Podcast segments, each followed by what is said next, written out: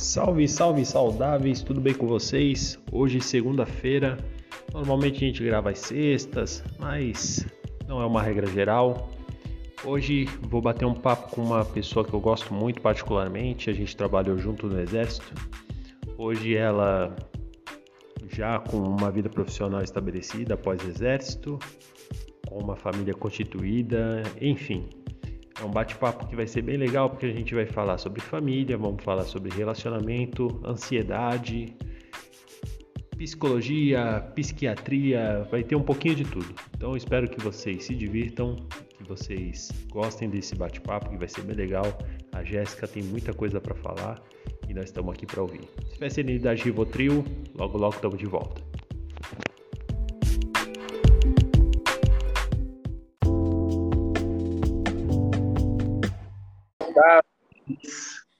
Nesse aí, momento, meu irmão? com a minha amiga Jéssica.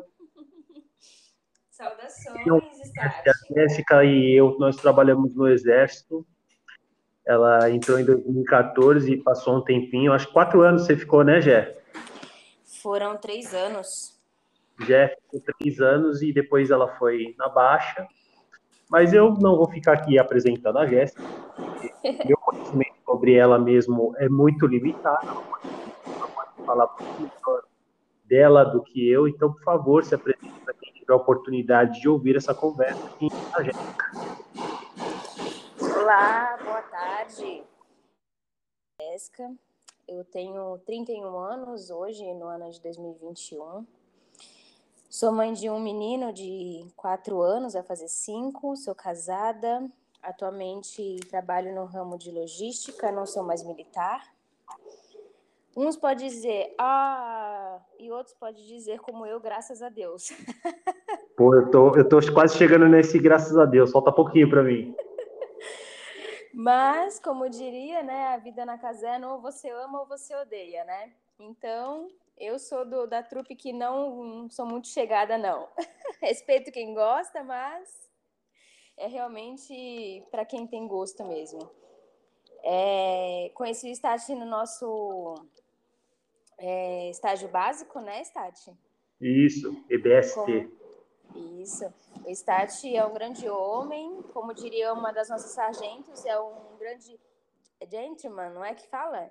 Gentleman. Fala? Isso. um dos sargentos mais educados do Exército Brasileiro. Ixi! Nossa, agora, agora eu vou ficar me sentindo a última bolacha do pacote. É, Stati, você me desculpa se vai sair algum barulho de batuque aqui, mas aqui na empresa eles estão reformando o telhado. Não, quebra e... tudo. E quebra aí eu, tudo. infelizmente, não tenho como controlar, né? Não, imagina. É, né? Não, mas. Já teve é... essa demora toda para conseguir aí se conversar, então quando deu essa brecha aí, a gente tem que agarrar. Não, não, a proposta é essa, até porque, assim, é, depois, olha aí que maravilha, olha o batuque da vida real. Exatamente. Né? É, Não é o carro quando... do ovo aqui no caso, né? Que às vezes normalmente o pessoal tem um carro do ovo aí que passa na, na casa do pessoal. Quando eu criei esse espaço, era com o intuito que ele fosse o mais, assim, é, visceral possível. É, criei no meio da pandemia para poder falar sobre algumas lamentações pessoais e assim eu tive a oportunidade de conversar com algumas pessoas. E espero ter mais oportunidade de conversar com muito mais pessoas assim dentro das minhas pretensões. E eu sei o quanto é difícil ter tempo tempo é uma coisa muito preciosa e vai na força do ódio vai aí com o batuque do telhado vai do jeito que for muitas vezes eu gravo na minha casa alguma, alguns episódios tem tem moto arrancando, tem vizinha brigando e, e assim vai. E assim vai. Como é que você tem passado, Tiago? A gente não tem conversado muito, né? Sim, Falei, é verdade. Será que tá dando a gente não tem... ouvir direitinho? Não, tá Deixa dando para ouvir sim. um pouquinho aqui da, do batuque, peraí. Não, não, não esquenta, não esquenta. Dá para ouvir e depois o aplicativo também ele consegue dar uma harmonizada aí na, na voz. Não esquenta a cabeça, não. É, me fala aí como é que você tem passado nesses últimos, nesses últimos tempos, com pandemia, com tudo mais. É, então, faz um tempo que a gente se conversou, né? Eu acho que foi na época em que eu até estava. não era casada ainda. E você tá, você tá no segundo relacionamento, né? um momento muito difícil da minha vida. Uhum. É, eu digo que acho que foi o momento, meu momento trevas que eu passei por conta da, de tudo que aconteceu, né? E, e foi nesse momento de, de dificuldade que a gente aprende muitas coisas, né? Eu acho que, que eu esteja aqui para a gente conversar até um pouco mais sobre isso, porque assim como eu, a separação é algo muito normal de se acontecer, né? De normal, porque não deveria ser, mas acontece, né? E Sim. dificilmente as pessoas saem de uma situação dessa sem é, se fragilizar de alguma forma né? Seja financeiramente, psicologicamente, emocionalmente, alguma, alguma sequela sempre vai ficar para alguém. Uhum. E na tua observação, na tua observação holística, né? Porque você realmente passou por isso. É, quais são as, não digo sequelas, mas assim, quais, são, quais foram as marcas que você percebeu que ficaram? Então, naquela é, foi há quatro anos atrás, né? O que a gente, eu e meu ex-marido resolvemos nos divorciar. É, foi um momento muito difícil porque é, como, como tente a isso, ele, eu descobri um, uma traição dele e também estava é, tava saindo do trabalho, então eu estava divorciada desempregada e com uma criança de dias, praticamente, de meses, ainda estava no meu puerpério, né? Então foi tudo uma avalanche, tudo acontecendo ao mesmo tempo. E naquela época eu não via o que estava acontecendo comigo, porque naquela época eu achava que eu era forte, que eu tinha que ser forte. Então eu não me permitia sentir. Eu fiquei anestesiada de todas as formas. E uma das principais, que só hoje, tá, Estágio, que eu consigo observar isso, é uma das primeiras, os primeiros sintomas foi a negação da maternidade. Até você, os cinco você meses. teve depressão pós-parto? Olha, eu acredito que eu tive, Stati. Mas, é que... mas assim, você não procurou um profissional para falar?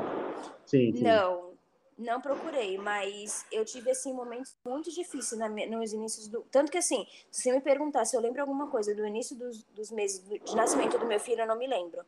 São momentos uhum. assim que são fragmentados, sabe? Eu Sim. acho que por conta da minha preocupação de como que ia prover meu sustento, porque eu tinha acabado de me separar, eu estava desempregada, não sabia o que eu ia fazer da minha vida, né?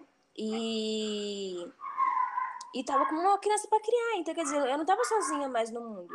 E aí eu tava com um carro, com uma casa para pagar. E assim, tudo ao mesmo tempo. tudo junto, assim, sabe? Então, naquele momento eu não consegui viver a maternidade, né? Do jeito que eu gostaria de ter vivido, da forma com que tão bonita que eu tinha planejado na minha cabeça.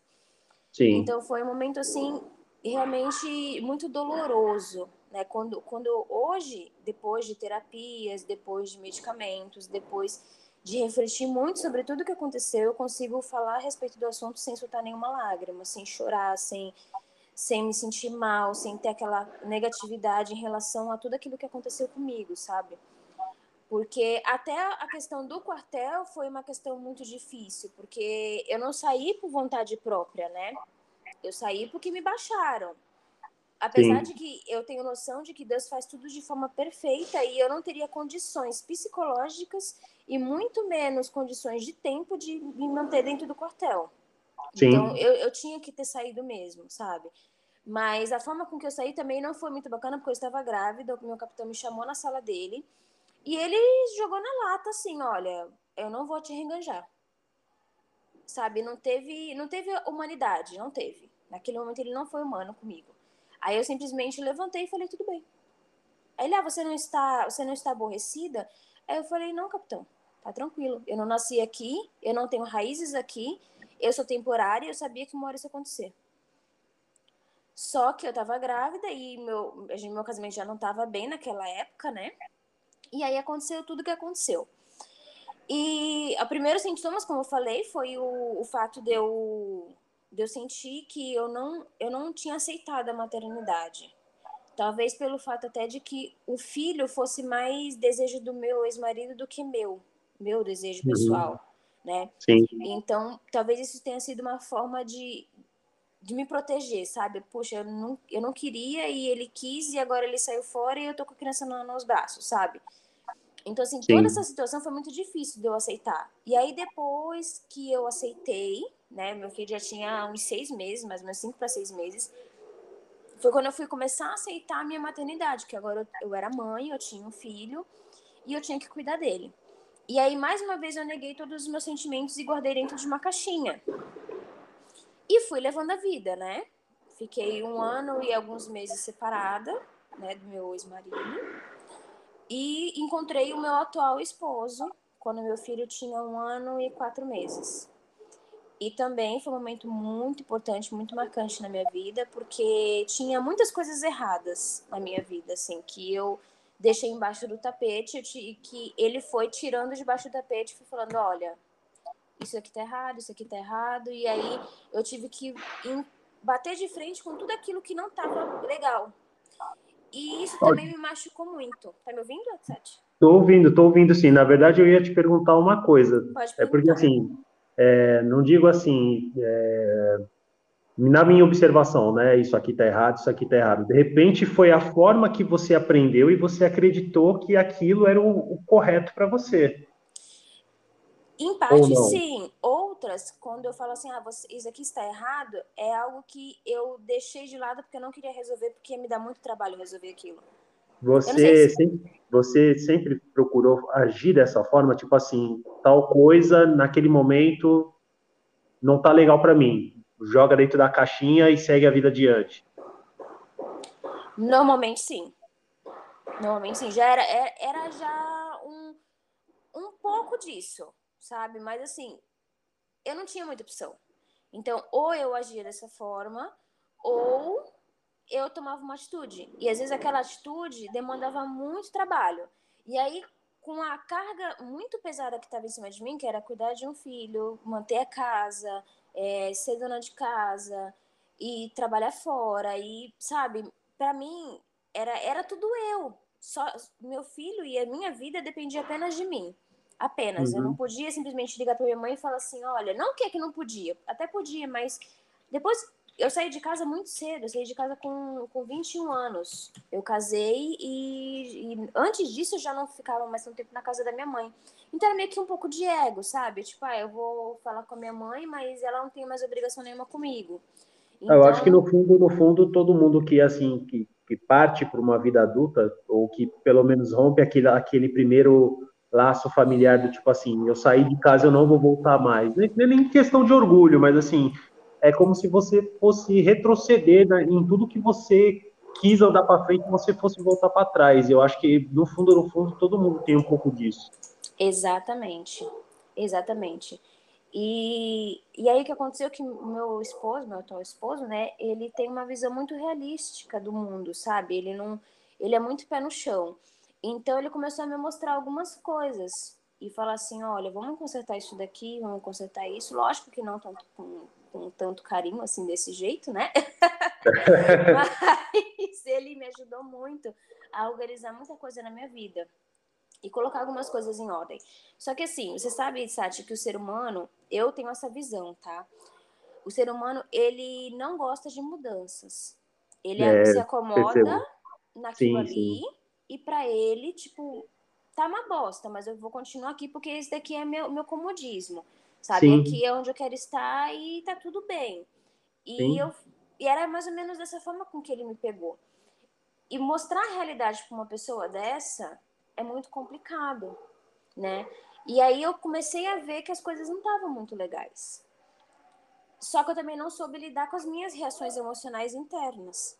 Mas isso, claro que meu, meu esposo não teve a, a culpa nisso, né? Veio já de uma toda uma situação anterior a essa de uma Sim. separação, de um puerpério que não foi muito bem tratado, de provavelmente uma depressão pós-parto.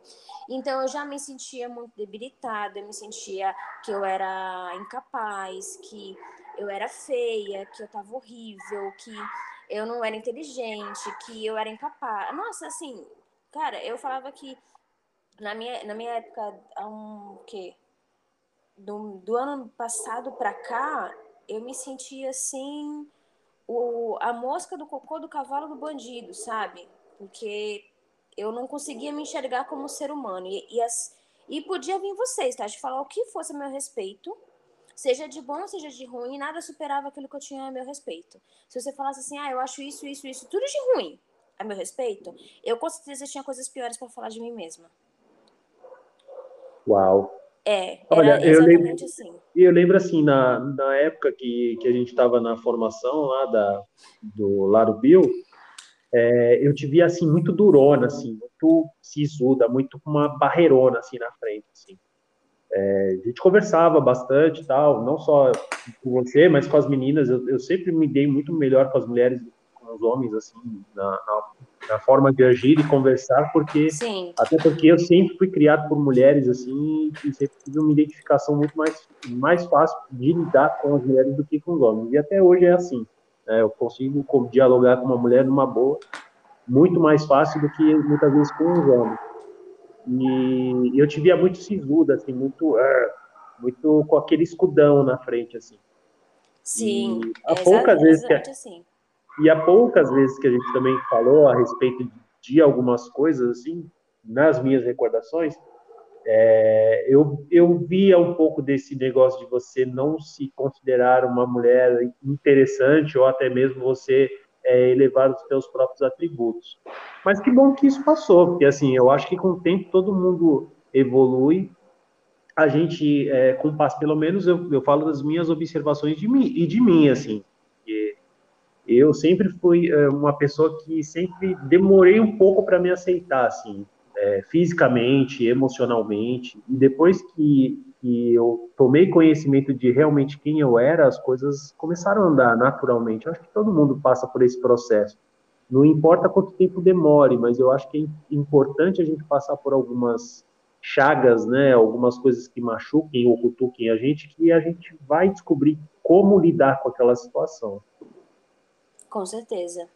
Mas sabe, Stati, hoje eu vejo assim, é, o fato de eu estar num ambiente em que não me era confortável, porque o, o quartel para mim não era confortável, porque não foi algo que eu escolhi, foi algo que o destino me levou para tal, sabe? Então assim, meu ex-marido ele era militar, então ele que me apresentou a possibilidade do quartel, que a princípio Sim. não foi porque eu queria, foi por conta de dinheiro. E aí a gente sabe que quando a gente vai atrás de dinheiro, né, muitas vezes a gente põe a nossa felicidade em xeque.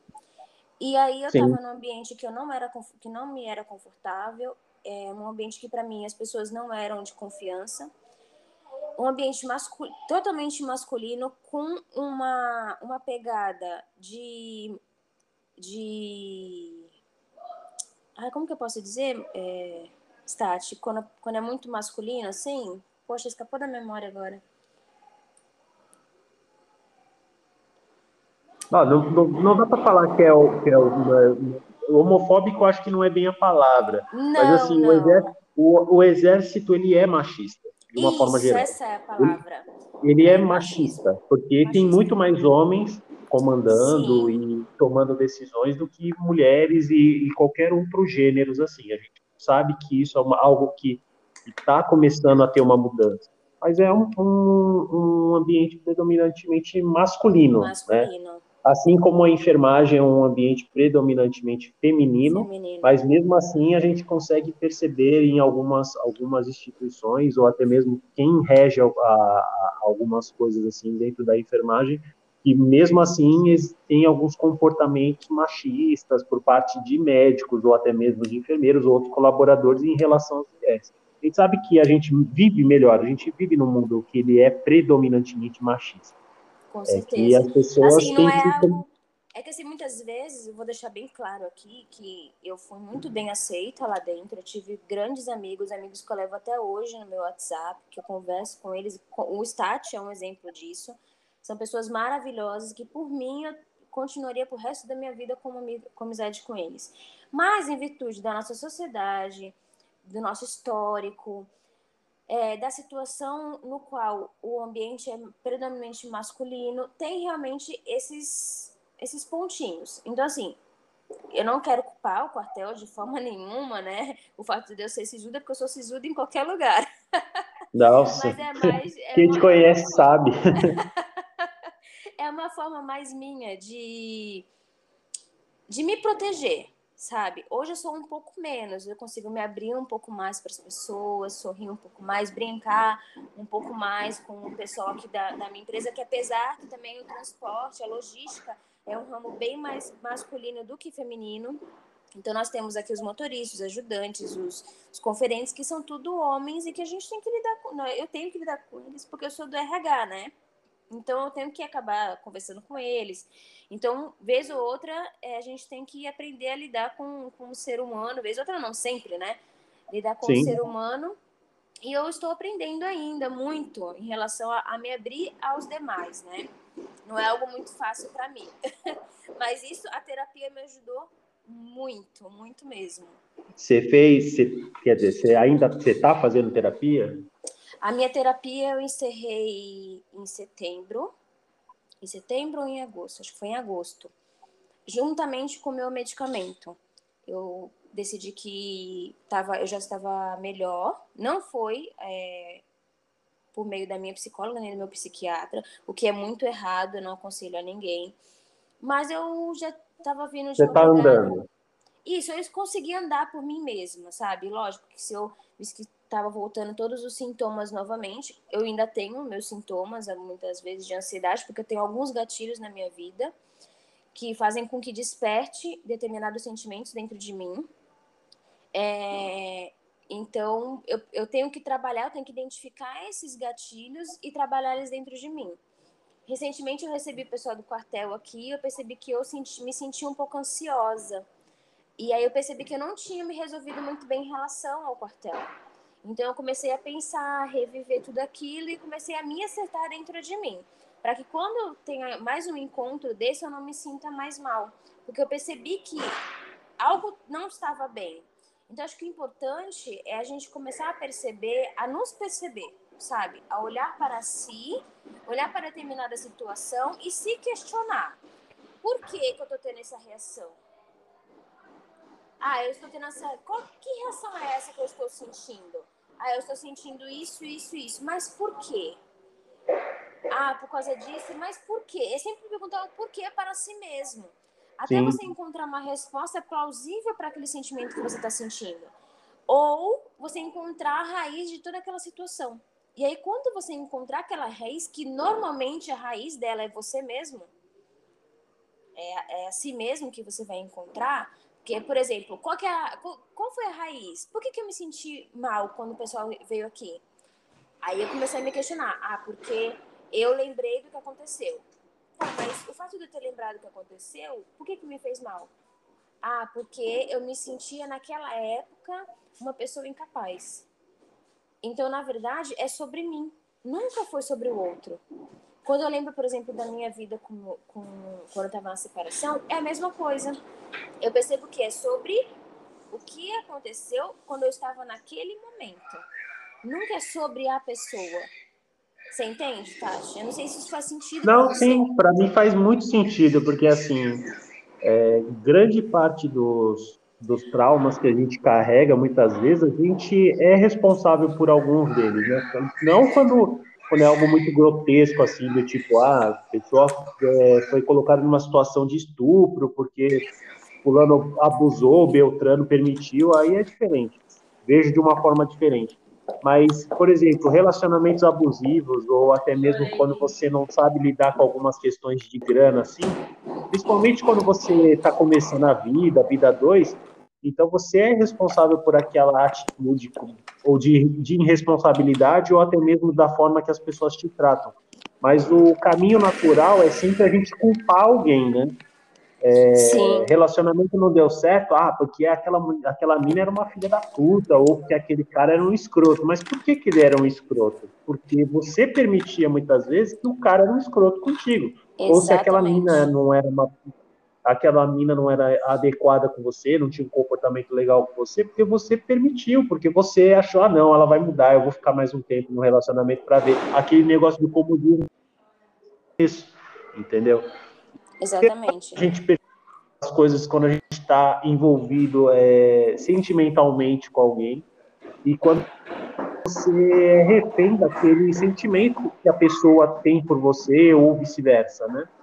Você acaba se colocando nessa situação e você não percebe. Não adianta, você não percebe. Você só vai perceber depois, e depois de muito tempo, muitas vezes. Sim, com certeza. É, se eu, eu, é que eu costumo dizer, sempre, é, eu sempre falo isso.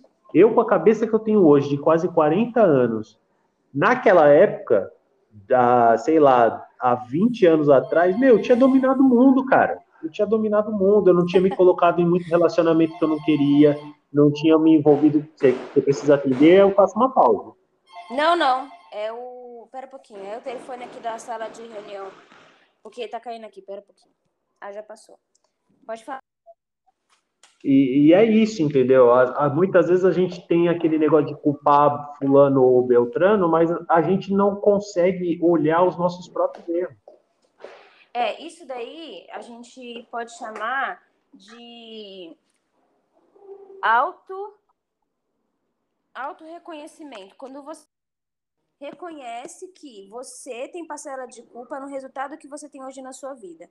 Só que o que eu percebi, Stati, é que eu, né, eu tava com minha flor da emoção muito forte. Minhas emoções estavam muito afloradas. Eu, eu estava assim, eu estava tão deprimida, tão deprimida, tão aborrecida comigo e com a minha vida, que eu cheguei várias vezes ao ponto de querer morrer. Eu orava a Deus pedindo para que Deus me, me, me levasse embora.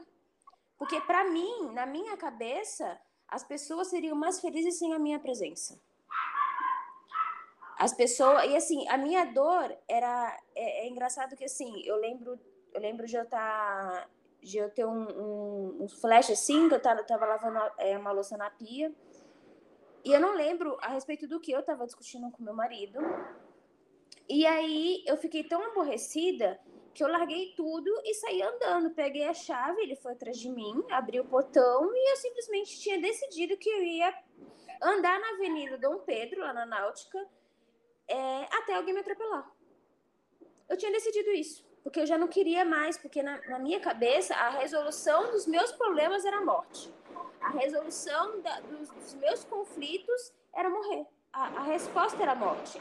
Porque dentro de mim eu, eu senti uma dor tão forte é, que eu lembro que quando ele, meu marido me trouxe para dentro de casa de novo, eu deitei na cama e eu só sabia chorar. E eu implorava para ele, eu falava, amor, tira isso de dentro de mim porque tá doendo demais, tá doendo muito. E, e eu chorava, chorava, assim. E aí, ele, muitas das vezes, né, meu marido, ele, tem, ele é mais novo do que eu, né, ele tem 5 anos, ele tem 26 anos. E assim, apesar da idade dele, ele é muito maduro, e ele, muitas das vezes, mas mesmo assim, ele não sabia muito bem lidar com essa situação, porque é uma situação muito difícil, eu não julgo ele, sabe? Eu acho que se eu estivesse na situação dele, eu também não saberia muito bem o que falar, o que dizer, como agir, porque você está ali do lado de uma pessoa em que, na sua visão, ela não tem motivo. Muitas vezes a gente pensa assim, né? a gente olha um colega de trabalho, vê ele reclamando, achando ruim, a gente fala assim, meu, tem nem motivo para reclamar, cara. Olha aí, tá com saúde, tá, tá bem, tá bem em dinheiro, tá bem com família, tem marido, tem mulher bonita, né? A gente vê essas coisas é, mais superficiais da vida. E muitas vezes a gente não consegue ver que a alma daquela pessoa, ela tá machucada. a tá... grama do vizinho sempre é mais verde, né? Sempre, Stati, sempre, sempre, sempre, sempre. Sempre é mais verde do que a nossa. Né? E muitas vezes a gente olha a grama do vizinho e acha que ele não tem que reclamar porque a grama dele está daquela forma, né? Quem somos hum. nós para julgar? Mas é muitas vezes isso acontece, acontece comigo, acontece com você, acontece com qualquer um. Você falou uma coisa que me chamou a atenção, superficial, né? Às vezes a gente olha é, muito superficialmente para o que os outros têm a oferecer ou muitas vezes o que as pessoas mostram, né? Eu tiro muito isso pelas redes sociais, assim, que muitas vezes o cara tá lá sorrindo, é, nas redes sociais, mas por dentro o cara tá uma bosta, tá, tá devendo horrores, tá, tá com algum problema que muitas vezes ninguém tem conhecimento, mas na rede social tá todo mundo muito bem, né? Tá tudo lindo, é verdade? É mais pura verdade. Tem um filme que uma vez eu, eu, eu assisti. Olha, esse filme aí, vou até denunciar a minha idade, porque realmente agora vamos, vamos bater o carinho e falar realmente ela é velha. o filme se chama Close Perto Demais. Você já assistiu esse filme, Stati? Já. Cara. Eu tô denunciando filme... a minha idade também, porra. esse filme, ele é, é o retrato da realidade. Porque perto demais, os relacionamentos são isso. Os relacionamentos têm erros, têm falhas, as pessoas estão ali cometendo erros a todo momento. A gente só vê o que? Lá no Facebook, aquelas fotinhos de pessoas do casal tirando. Ai, olha como eles são apaixonados, olha aquelas declarações de amores maravilhosas. Mas no fundo a gente não conhece entre quatro paredes o que está acontecendo. É, né? por isso que é, é, difícil julgar, né? É, julgar é, o outro. É padrão, a gente né? tem que ter, é, a gente tem que tomar cuidado e julgar só a própria vida. E mesmo assim, muitas vezes Exatamente. a gente acaba cometendo alguns excessos, né, na hora de fazer esse tipo de julgamento. Exa, isso, isso é uma coisa muito importante que você falou. Porque a gente tem os nossos excessos para mais, como nós temos o nosso, nosso excesso para menos. E no meu caso, meu excesso era para menos. Tipo, eu, eu aumentava dramaticamente toda a minha situação, sabe? Mas tudo isso por conta do, do meu, da minha química do meu corpo. Ela já não estava mais cooperando comigo. Então, hoje, eu vejo como é importante uma medicação bem controlada com uma psicóloga ali te acompanhando, psiquiatra. Por quê?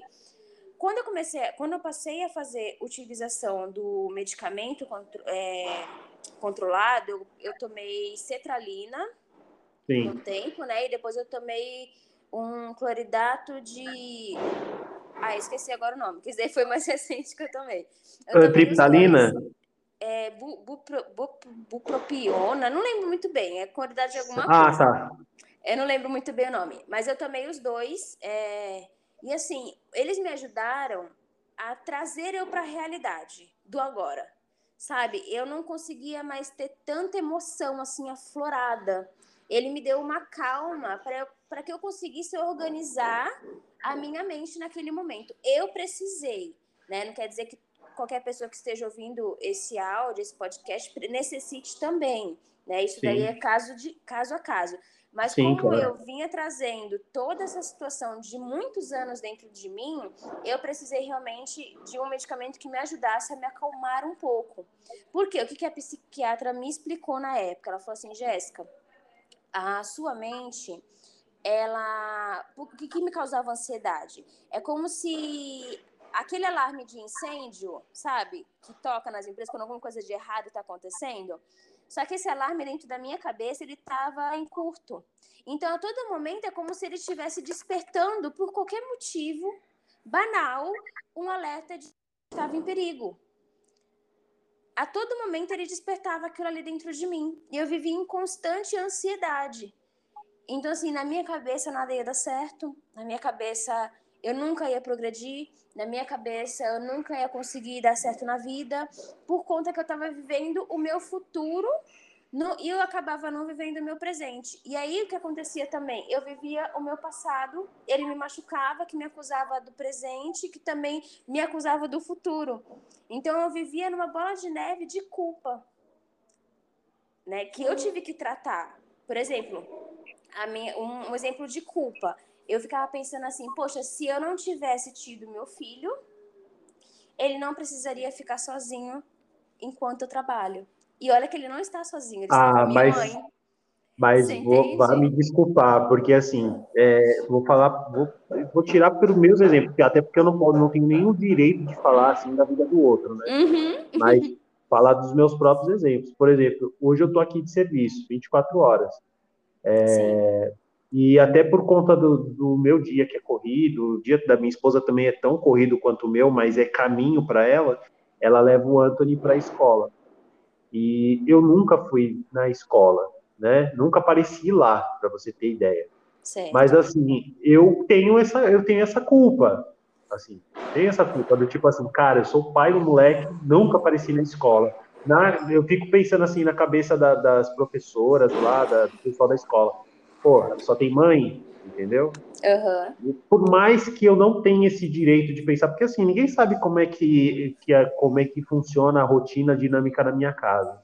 E graças a Deus, quando, quando eu fico muito tempo fora, eu Digo graças a Deus, porque assim, eu percebo que meu filho sente minha falta, porque quando ele faz uma chamada de vídeo, ele, ele fica numa alegria quando me vê. Ah, quando ele tá na casa, depois, quando ele sai da casa lá da escolinha, ele vai para casa da, da, das tias da, da Mônica, é, ele fica perguntando por mim, fica perguntando pela mãe. Então, assim, é, são pequenas coisas que você quer estar presente, você gostaria de fazer diferente, mas não consegue porque a vida adulta é muito difícil e eu não tenho um salário assim que eu posso falar, cara, eu vou largar tudo e vou só ficar tomando conta do meu filho. Se eu, se eu pudesse fazer isso por ele, eu realmente faria, só ficava tomando conta dele, porque assim, é um prazer que eu tenho na vida é estar com a minha família, principalmente estar com meu filho e com a minha esposa. Com certeza. Isso eu Mas eu me culpo, eu me culpo, porque assim, eu gostaria de fazer diferente, mas infelizmente, devido à vida adulta, à vida corrida e tudo mais, que a gente sabe como é que funciona, eu não consigo fazer, e eu me culpo também. Sim. Assim, o, a culpa, Stácio, depois de um bom tempo, eu pensei, ela vai estar presente na nossa vida. Em todos os aspectos da nossa vida, não importa em que momento da nossa vida esteja. Mas as mentes saudáveis, elas conseguem compreender o motivo pelo qual ela está passando por aquilo ali. Você entende? E assim, não, sim, sim. Não, você não fica focando naquilo ali. Agora, não, isso não é um gatilho para mim. Não Exato. é um gatilho para mim. Não é um gatilho. Mas assim, eu gostaria que fosse diferente. Eu tenho essa percepção que eu gostaria que fosse diferente. Uhum. Entendeu? Mas assim, eu não fico é, me massificando do tipo, porra, nunca fui na escola do meu filho, a professora nem sabe. O dia que eu aparecer lá e falar que eu sou o pai do Anthony, ela vai falar assim, tem certeza? Porque eu nunca tive aqui. Então, assim, eu não, não fico com esse negócio na cabeça, mas eu gostaria que fosse diferente. Do tipo assim, é, a professora perguntar, ah, o pai do Anthony veio aqui. Não, realmente, é o Everton, eu sei quem ele é, sei como é que é a função dele e tarará. O dia que eu aparecer lá, a mulher vai falar, quem é tu? Sim. Ah, eu sou pai do Anthony. Porra, até que enfim, né? Ai, mas são muitas vezes, Tati, que eu percebi é, com o tempo, lógico, né? É que os, nós vamos criando os nossos próprios monstros, né? Eu, sim. Eu até tive um, um recente um recente gatilho em que eu fiquei assim, chorei muito, muito, muito. É, porque também eu acredito, Stati, que vou, nós precisamos nos conhecer. Ah, mas eu vou me conhecer apenas procurando um, um psicólogo? Não, não é só apenas procurando um psicólogo. Existem várias coisas na internet. Recentemente, né, junto com meu, com meu marido, a gente descobriu um, um, um teste, né, que é, são padrões de, de comportamentos que se chama DISC. E ele é hum. é muito legal, as pessoas podem fazer ele pela internet. E ele dá um padrão de comportamento que vai ser normalmente o seu padrão. Então, esse, esse teste, ele me mostrou muita coisa. E faz muito sentido. Por exemplo, esse último gatilho que eu tive foi por conta de um conflito que eu tive que, que enfrentar. E eu não gosto de enfrentar conflitos, eu, eu não gosto de conflitar com ninguém. Assim, lógico, se você vier conflitar comigo, é, eu pago um, uma boiada para não entrar na briga, mas também eu pago um boi para não entrar na briga, mas uma boiada para não sair dela. Sim. Então, assim, eu não gosto de procurar conflitos, mas eu tive que ir procurar resolver uma situação. Então, assim, eu chorei muito, porque essa pessoa já era um gatilho meu, né, do passado. Já era uma, uma pessoa que eu já tinha tido vários conflitos com ela, mas que eu precisei retornar e conversar. E no final das contas, cara, foi super de boa. Então, quer dizer, todo aquele monstro, aquele, aquele choro, aquela, aquela, aquela ansiedade que eu criei, foi por bobeira. Por quê? Porque eu mesma sou a minha própria inimiga. A minha mente, ela trabalha, a nossa mente, ela trabalha muitas vezes contra nós. E principalmente, pior, quando você não se conhece. Então, Sim. nesse momento, eu já me conheci, eu sabia que o meu medo era o quê? O conflito. Esse era o meu medo. Então, eu tinha que enfrentar ele. E como que você se torna cada vez mais forte? Quando você vai enfrentando aquilo que você tem dificuldade. A minha vontade, sinceramente, era de falar com meu marido, ó, oh, eu te pago e você vai lá resolver isso pra mim. Porque eu não quero resolver isso. Mas ele falou, não, você vai lá resolver, eu não vou resolver com você. Isso é algo que você tem que resolver. E aí ele bateu o pé e eu tive que resolver, e graças a Deus eu resolvi. Mas muitas das vezes nós carregamos esses monstros dentro da gente, junto conosco, para muitas situações. E enquanto a gente Sim. não consegue ter experiência suficiente para falar assim, Jéssica, Stati, não precisa ficar nervoso, não precisa desse, desse, dessa emoção toda, porque no final das contas você vai resolver. A ansiedade assim, é uma bosta, né? É muito ruim, é muito ruim. E assim, não, quando a gente não consegue ansiedade. trabalhar, desculpa, quando a gente não consegue trabalhar ela de uma forma positiva, né? Porque a ansiedade ela vai te dar diversos gatilhos até para você conseguir ter um desempenho melhor, né? Você vai ficar mais alerta, enfim. Sim. Mas como você não consegue trabalhar essa ansiedade, isso daí vai te puta, se transforma é que, assim, realmente num monstro, né? Eu não sei você, mas a minha ansiedade normalmente ela provém do medo. Normalmente. Como é que é? Desculpa, eu não ouvi. Ela não ouvi. provém do medo. É medo hum. de alguma coisa. É Mas o que, que é o medo para você? O que, que é o medo para você? Olha, eu, eu não vou conseguir te explicar muito bem, mas é, o medo para mim, ele é quando ele me tira, é quando algo sai do meu controle. E aí aquilo ali foge daquilo que eu já tinha planejado das minhas expectativas e eu tenho medo de ser frustrada. Você, você consegue entender a rede? Não, sim, sim, sim. Para mim é eu, isso. Então, por exemplo, quando nesse conflito, meu medo era o quê? Meu medo era que, é, é que houvesse uma discussão muito, muito aflorada. E aí ia frustrar minha expectativa de resolução do problema. Uhum. Então, assim, quando eu penso no futuro, é, meu medo é de eu nunca conseguir atingir a minha meta profissional. Por quê? Porque se eu não atingir ela, eu vou me frustrar como profissional. Você entendeu? Sim. Então assim, não, o, o, medo, o medo ele causa paralisação. Você fica paralisado.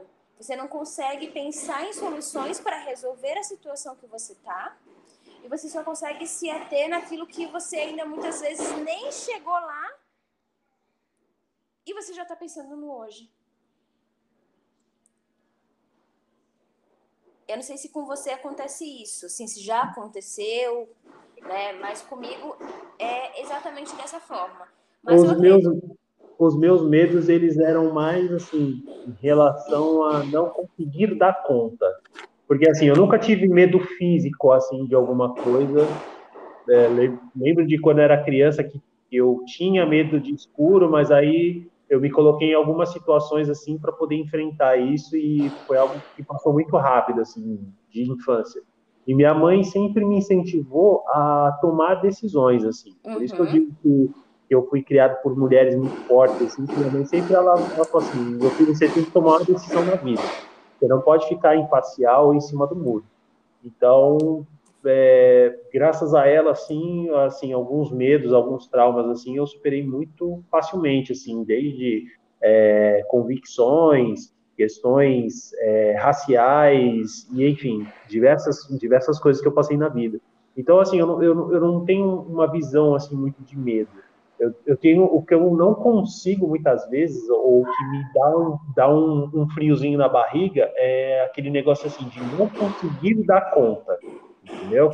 Por exemplo, você ser responsável por, por uma esposa, por, por um filho, pela casa, e você contribuir para aquele ambiente familiar, ele está sempre positivo, é, isso é bom. Mas não conseguir dar conta disso quando tem um conflito dentro de casa, ou quando as coisas começam, como você disse, sair do controle, então isso me dá um pouco de pânico, assim. A, a questão familiar, para mim, é algo primordial hoje. Antes eu, eu acreditava que não era tanto, porque quando você está num relacionamento que você está dividindo a vida com uma outra pessoa e que ela também não deixa de ser uma estranha para você, porque, pô, você tem 20 e poucos anos de vida e você está num relacionamento, num relacionamento com uma pessoa há 5, 6 anos, você não conhece direito aquela pessoa. Você está aprendendo você está aprendendo a conviver com as diferenças, mas assim, você não conhece aquela pessoa completamente. Eu acho que no fundo, no fundo, a gente nem se conhece ah. direito quando a gente. quando a gente casa. Pensando, não, porque é, quando a gente casa, a gente não se conhece completamente. Não mesmo. Entendeu? Aí quando você está dividindo a casa com uma outra pessoa que tem é, questões culturais completamente da sua, hábitos completamente diferentes dos seus, e aquilo fica entrando num embate diário, meu, É, quem acha que casamento ah, é aquela foto bonita que você tira no álbum e tá todo mundo sorrindo, aquele negócio das redes sociais, né? É, quem acha que casamento é margarina, né? Porra nenhuma. Porra nenhuma. Casamento é, é conflito diário, entendeu? Conflito diário, exatamente. E tudo, e tudo. É conflito diário financeiro, é conflito diário da, da de como administrar a casa. Se um gosta de luz acesa, o outro não gosta. Pô, até, até entre quatro paredes, coisas que você, você gosta entre quatro paredes, muitas vezes acaba virando, virando um conflito. Exato. Um conflito. Casamento Exatamente. é para poucos. É para poucos, é o que eu costumo dizer.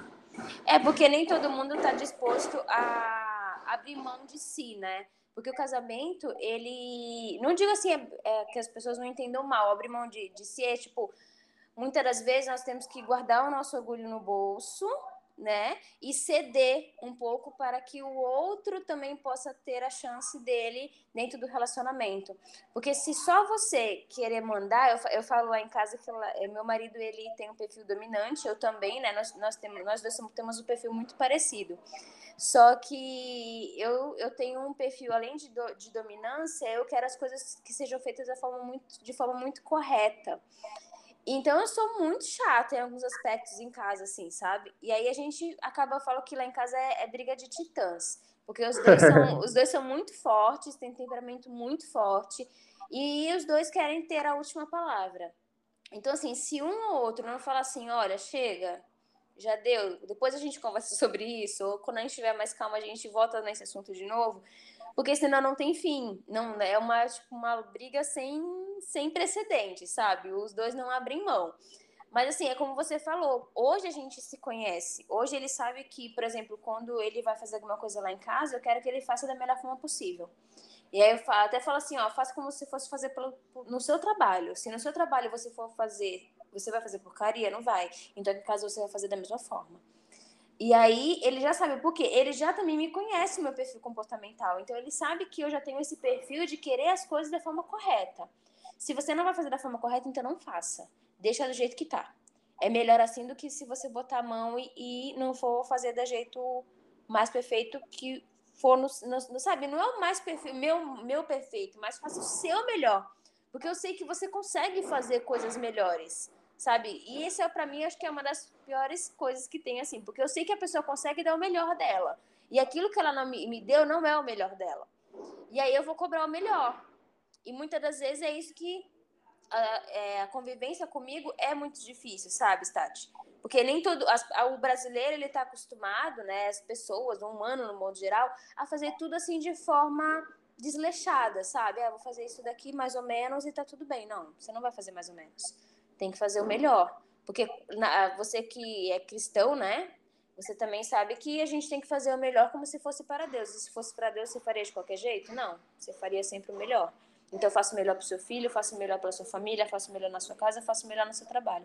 Porque para tudo que você está fazendo é o melhor e é melhor para Deus. E faça como estivesse fazendo para Ele. É isso aí. É. Quer beber uma água? Vou beber uma água, a gente já volta para a gente falar um pouquinho mais sobre, sobre essas nossas situações aí de ansiedade. Que eu acho que é um, um tema bastante importante, principalmente por conta que muitas pessoas elas têm. Eu, eu digo por mim também, né? Porque a gente fala assim: ah, eu cheguei lá no consultório e falei, doutora, eu não quero remedicamento, não. ela falou, mas Jéssica, você está fazendo o que aqui então, minha amiga? Veio aqui para quê? Para olhar para minha cara, para pegar uma Tu já chegou lá. Foi?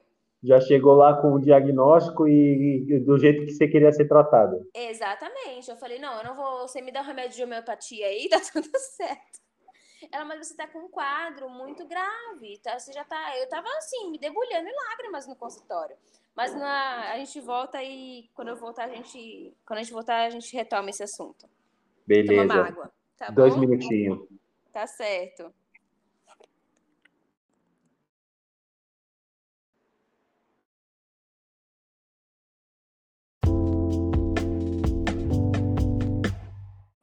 Já foi. Tudo bem, Jesse? Tudo certo. Ah, que bom. A agenda agora bateu, né? É, então, menino, agora foi. tá mais tranquilo aqui no trabalho, fica mais fácil de conversar. Ah, que ótimo. Bom, para quem está ouvindo, vai achar que foi um intervalinho de uns 5 segundos, para a gente foi mais ou menos umas duas semanas, né? Isso mesmo. Mas tá tudo certo. Isso é um pequeno lembro, não lembro nem do que, onde a gente parou, não lembro nem o fio da meada. Não, o importante é para onde a gente vai. O que, já, o que a gente falou, depois eu vou te mandar o link para você poder ouvir na íntegra tudo direito. É, eu sei que as poucas vezes que a gente conseguiu trocar mensagem e falar, você falou que estava um pouco preocupada a respeito do teor daquilo que a gente estava é, conversando. Você realmente acha que, que, que, o que a gente conversou até aquele momento, você acha que ia prejudicar alguém, alguma coisa do tipo? Ah, eu acho que eu acho que como eu não fui específica, né, não dei nome aos bois, eu acho que não. Quem estava na época comigo vai saber de quem eu estou falando, né? Mas como eu não falei quem, né? Então acho que não vai dar problema não. Acho que vai ser tranquilo mesmo. Como você falou, não teve nada assim que indicasse nome de pessoas, nem que envolvesse terceiros, né? Não, eu acho, acho bacana essa preocupação. Sim, tudo que é, todas as nossas ações, eu acho que elas têm que ser pautadas numa ética, né? Com certeza. E, e principalmente quando a gente fala de um assunto delicado, né? Você tocou em diversos assuntos delicados, assim, que eu observei. Desde, é, a, desde a forma que você saiu do trabalho, né? E principalmente a gente está dando, a gente não falou, deu nome aos bois, mas assim, a gente falou de uma instituição, né? Exatamente. É, mas esse lance, assim, eu acho que também, mas, né? assim, também não foi dito nenhuma mentira, nada que outras pessoas que vivem ou vivenciaram é, não possa também apontar como realmente uma falha do sistema, né? A gente sabe que isso existe, e não só nesse meio, mas como entre outros meios, onde a predominância masculina é maior, a gente sabe que é assim que funciona mesmo, né? Sim, então, sim. não falei nenhuma mentira. E também se fala assim, ah, você retira o que você falou? Não, não retiro. O que tudo que eu falei é verdade, não tem nenhum ponto que me arrependa do que eu falei. É só uma preocupação em relação mesmo ao podcast, né, a sua página. Não, eu, olha, honestamente assim, da, da, minha parte, né, isso aqui assim é, é, mais uma válvula de escape, que nem eu tinha falado, uma válvula de escape que eu criei para e uma oportunidade de conversar com pessoas que eu gosto, né? Eu já fiz alguns convites, e graças a Deus as pessoas que eu que eu gosto, assim, elas elas curtiram a minha piração e, e foram na mesma pilha do que eu. E eu tive a oportunidade de conversar com pessoas que, meu, é, eu nem conhecia, sabia que de repente elas poderiam colaborar de alguma forma e elas colaboraram, né? Até porque boa parte das conversas que eu tive aqui foi voltado para algum tipo de saúde mental. Uhum. E, poxa, eu tive a oportunidade de falar com pessoas até de Portugal, né? Pô, um, um, dos, uma das pessoas que participou aqui, o João, um abraço para ele falar nisso. O João, poxa, um cara fantástico e assim, a conversa foi mega legal. O cara topou de imediato. A gente só teve que adequar a questão do fuso horário, porque ele está três horas na nossa frente. Então, por exemplo, eu conversei com ele, era meia-noite aqui, era três horas da manhã lá, e o cara conversou comigo. Foi super legal. Jesse, das últimas notícias que a gente tem observado, alguma coisa te estarreceu ou te estarrece nesse momento? É, esses dias eu estava conversando com, a, com meu esposo, né? A gente estava falando a respeito de que eh, esses dias eu participei de um de uma programação de um influencer, né? E ele estava falando muito sobre motivação, sobre família, sobre trabalho, sobre a sequência correta das coisas. E a gente percebeu que você falou que a maior parte do, das conversas que você teve foi a respeito é, da, do mal do século, que é a nossa mente. Né? Então, o quanto nós estamos necessitados de dessa carga de informações a respeito dos problemas mentais de motivação, de ansiedade, da sequência correta. Eu vi até um vídeo esses dias do cara falando que nós somos a geração que, que temos tudo e mesmo assim nós sofremos com depressão, com ansiedade. É, se você parar para pensar, por exemplo, minha mãe nunca andou de avião. Eu já andei duas vezes de avião, né? Então, assim, é, nossa abrangência está muito maior, as coisas que nós conquistamos é muito maior do que os nossos pais conquistaram. Só que eles não só não sofreram tantos, tanta pressão psicológica quanto nós sofremos. Então, eu, será que. Da mesma que forma, você... eu vejo com preocupação, viu? Oi? Eu vejo da mesma forma e vejo com preocupação, porque assim, se eu for voltar pelo menos uns 30 anos, né? Eu acredito que a da renovação da geração seja a cada 10 ou a cada 30 anos. Uhum. E os jovens de 40 anos, assim como quase eu, é, a gente, por exemplo, eu vi a internet chegar, eu vi os celulares se transformarem desde o StarTAC, que era aquele pequenininho, e desde aquele tijolão que era enorme até os celulares que a gente vê hoje, 4G, 5G e enfim. Então, assim, eu acompanhei muitas mudanças. Assim. E, e, eu não sofro tanto quanto essa geração, por exemplo, um, um cara de 20 anos não tem o mesmo entendimento que eu nesse momento agora. Eu acho que a geração dele tem muita informação. É, essa geração, na verdade, ela é bombardeada de informação e, ao mesmo tempo, isso traz um sofrimento muito grande para eles. Se eu tiver que passar um dia sem meu telefone, não é novidade nenhuma, na verdade, é uma libertação. Para essa uhum. geração, e eu observo isso também pelo meu filho Muitas vezes ele acorda de manhã, a primeira palavra que ele fala para mim é papai, o celular. Então, Sim. assim, me gera uma preocupação muito grande de ver que essa geração ela é muito dependente da tecnologia de alguma forma ou até mesmo de informação, entendeu? Sim, eu estava vendo uma, eu sou fissurada por documentário, né? Uma parte do meu tempo eu gasto vendo documentário, ou tô lendo alguma coisa. E eu estava vendo um documentário muito bacana que se chama Quanto Tempo Tempo Tem. E ele fala a respeito do, da utilização do tempo no, no na, na nossa contemporânea. Tempo, como que é que fala, Jesus? É, nos dias atuais, na nossa modernidade. Como que está sendo utilizado o nosso tempo. E assim, o que eu percebo é que o ser humano, ele é o mesmo desde a criação, como eu sou, eu sou criacionista, né? Eu acredito na criação. Então, o ser humano, ele é desde lá da criação do Éden até hoje, o ser humano ele não mudou. O que mudou foi as ferramentas que ele utiliza para viver. A tecnologia ela avançou de uma forma em que o ser humano hoje não consegue acompanhar. Então nós não conseguimos acompanhar a velocidade das coisas que acontecem mais. Sim. Os nossos avós, eles viram os punhos de guerra, eles viram a transformação. A minha avó tem, minha avó tem 80 e, 86 anos e ela viu tudo. Ela viu o mundo se transformar no que ele é hoje. E ela é de uma tranquilidade que, para mim, é extremamente invejável. Ela não tem celular, ela come devagar, né? Ela tem uma vida tranquila e é invejável, porque eu olho para ela e falo assim: nossa, será que quando eu chegar na idade dela, se é que eu vou chegar na idade dela, eu vou estar tá nessa, nessa vibe? Será que a minha mente vai nessa, nessa tranquilidade? Porque nós não mudamos na minha, na minha visão, Stati. Nós continuamos sendo escravos. E é isso também que o documentário ele aborda, que nós somos hoje escravos, continuamos sendo o, o feudo ele não modificou, ele só mudou o cenário. Nós continuamos é, pro, produzindo, produzindo e produzindo, e isso acarreta em ansiedade. E o pior é que, antigamente, nós não tínhamos um celular que ligava milhares de pessoas e que essas pessoas elas vivem um mundo de mentira muitas vezes, que nós acreditamos que o jardim do vizinho é muito mais bonito do que o nosso, porque as pessoas plantam isso, né? Nós muitas vezes plantamos isso.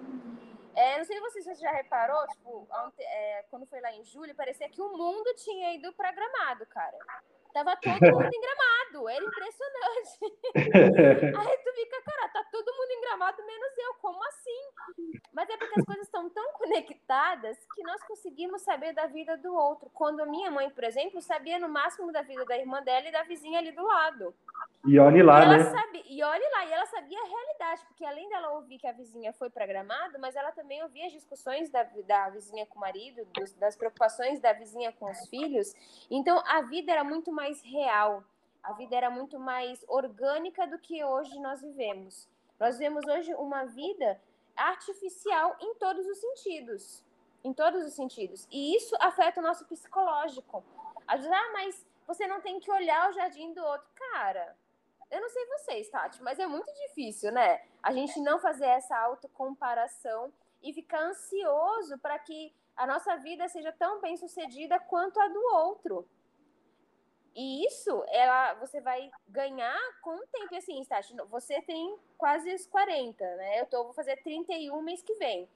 Então, pra gente que, que somos muito mais velhos, lidar com isso, a vida é, nos traz um pouco mais de experiência, então se torna um pouco mais fácil.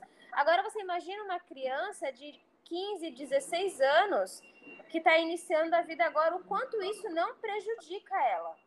Né, na, na, questão da ansiedade, na questão da comparação, dela ter uma influência que tem um corpo bonito, que tem um cabelo bonito, e muitas das vezes a pessoa não consegue entender que tudo isso faz parte, ela vive para aquilo. Teve Sim. uma época da minha vida que eu estava é, seguindo essas influencers é, fisiculturista, né?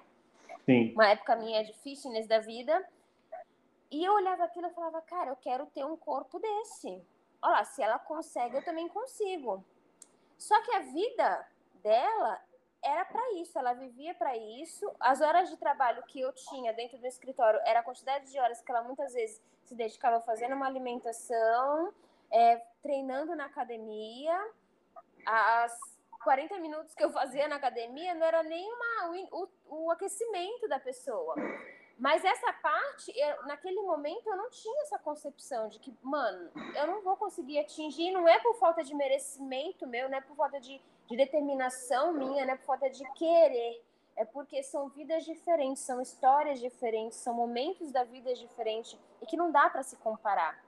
Mas até você chegar nessa, nessa concepção, muitas das vezes nós não temos é, família, às vezes nosso, nossa, nossa rede de amigos também não, não conseguem sair dessa bolha. Não sei se você consegue me entender. perfeitamente, na verdade. Eu ia até fazer um comentário, vou esperar você concluir para contribuir com o que você está falando. Então, eu vejo muito isso, essa, essa necessidade da gente querer ser como o outro. E quando a gente não atinge esse querer ser como o outro, isso vai gerando a ansiedade, que muitas das vezes era o que eu sentia. E que com o tempo foi como uma cebola mesmo, né? Você vai descascando com, com, com o tempo, você vai abrindo ela. Cada, cada vez que você tira uma casca, você vai ver, não, não, peraí, tem mais alguma coisa aqui. Aí você vai abrindo, abrindo, e você vai descobrindo, é, se perguntando o porquê daquilo, né? E não só, não só na questão física, e muitas outras questões. Coisas simples, por exemplo, uma amiga minha, ela é enfermeira, ela trabalha 12 por 36, eu trabalho 8 horas por dia todos os dias, saio 6 horas da manhã, de 6 e pouco da manhã de casa, chego quase 7 horas da noite em casa. E aí ela tava com o cabelo natural, ela falou, eu vou assumir meu cabelo, não vou mais alisar. Ótimo. Achei maravilhoso, porque meu cabelo também tem uma pegada mais ondulada, assim, falei, mano, quero isso pra mim também. E aí eu comecei a me julgar, a me culpar, porque, tipo, como que ela consegue e eu não consigo? Cara, vê, do meu lado. Aí eu teve um dia que eu parei e falei assim, não, peraí. Vamos analisar, né, todo o contexto. Como que é a minha vida e como que é a vida dela? Será que é, é uma comparação justa? Foi quando eu cheguei a, a compreender que a minha rotina não permitia não permitia naquele momento. Ah, quer dizer que para sempre vai ser assim? Não, mas hoje não cabe na minha rotina mais essa obrigação. E a gente, na tentativa de se enquadrar, às vezes, no que a mídia determina pra gente que você tem que ter. Antigamente, o seu cabelo ele tinha que ser liso, né? Aí agora as pessoas querem assumir o ondulado. E é como se a gente vivesse sempre numa uma ditadura. Ah, mas ela tem cabelo alisado, ó. Vixe, cabelo alisado. Eu, eu espero que eu esteja sendo bem, bem compreensiva, assim, na, nas minhas colocações. Não, pelo contrário. Não, pelo contrário, fez e digo mais, assim, eu ia te perguntar, já que você falou dessa questão da ditadura da moda tudo mais, é, influenciador digital, né? Eu, assim, eu tenho um, um, pé muito atrás, eu não tenho nada contra, né, porque eu acho que cada um tem que ver qual é a sua forma de, de ganhar dinheiro, o que, o que lhe diverte e tudo mais, mas eu tenho uma, uma restrição muito grande assim com, com, influenciadores digitais, tanto que eu assim eu não sigo em nenhuma das minhas plataformas, eu não sigo nenhum tipo de famoso e nem a pessoas que ascendem a querer ser famoso também, porque assim uhum. eu vejo um desserviço muito grande, né, para que essas pessoas acabam colocando assim, porque assim é, das, das coisas que eu vejo as pessoas postando, é uma, uma vida que não é bem sucedida, porque não é o trecho da vida todo, é, elas só refletem ali algum momento que a pessoa está tendo de lazer, por exemplo, uma pessoa que viajou para um lugar muito, muito pica das galáxias e acha Sim. que aquilo ali.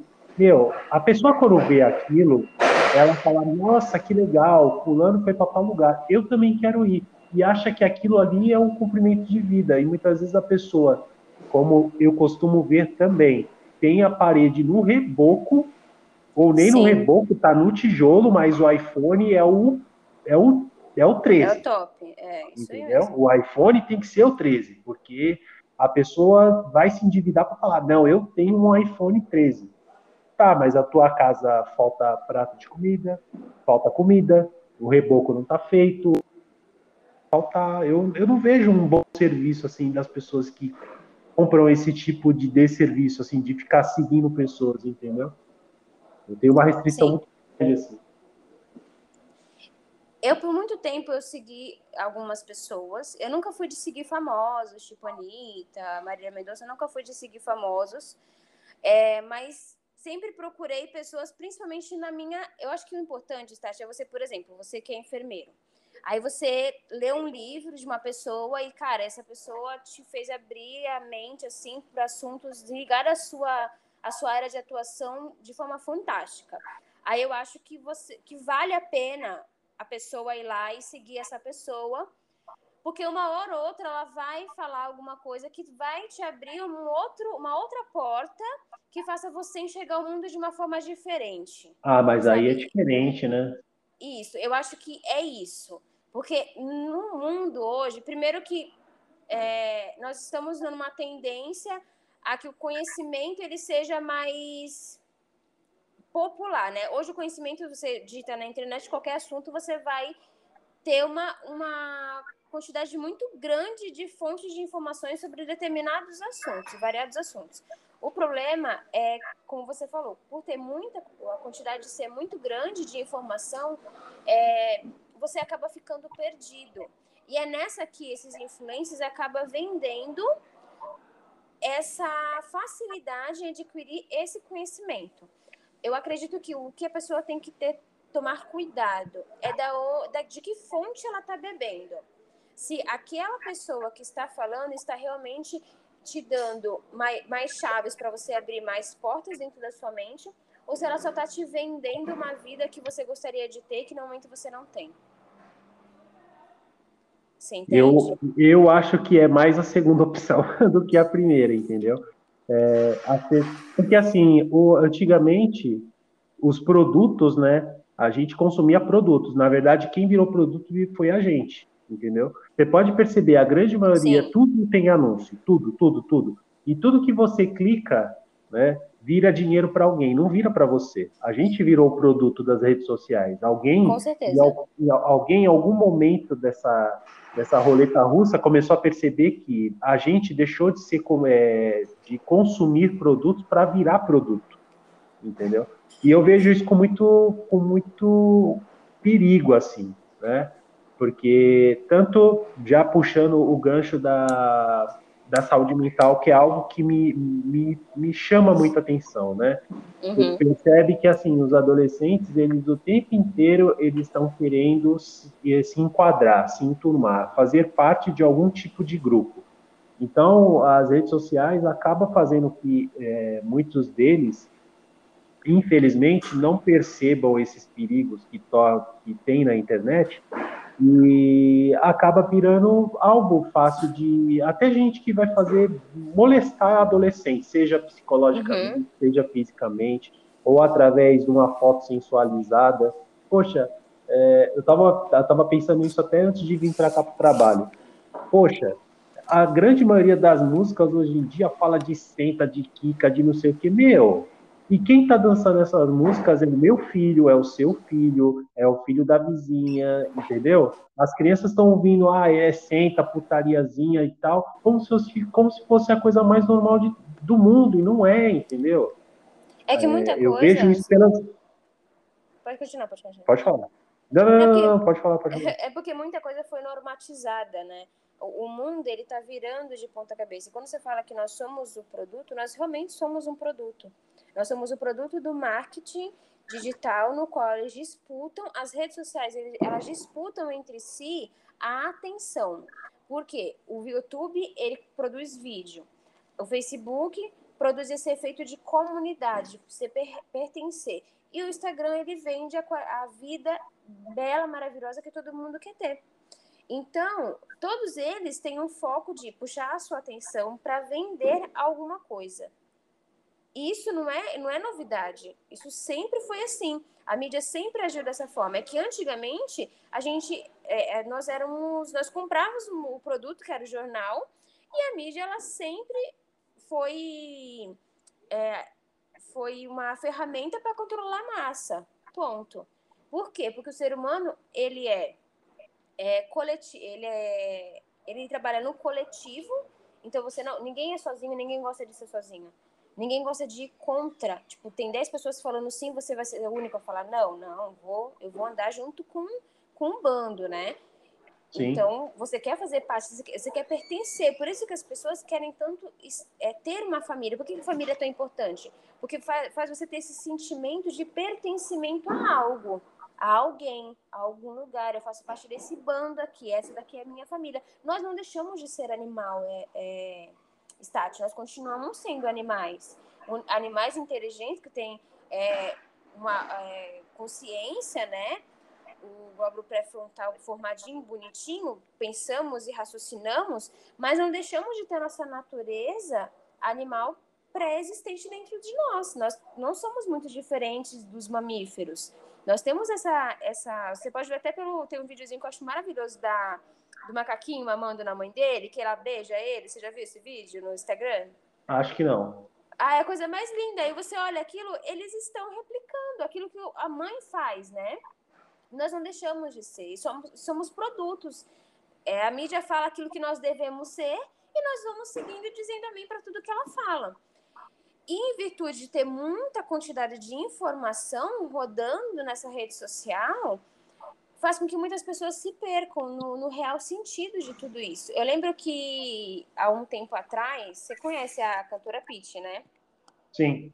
Não era essa, esse, não tinha nem ocorrido e ela falou que ela não ficava muito na, na internet porque era uma carga de informação muito grande para a cabeça dela. E isso é o que? Há uns, oito anos atrás, que a quantidade de informação, a gente, a gente tinha os celulares, né? Só que ele não tinha acesso à internet, não era tão fácil. Para você ter acesso à internet, você tinha que ter um computador dentro de casa.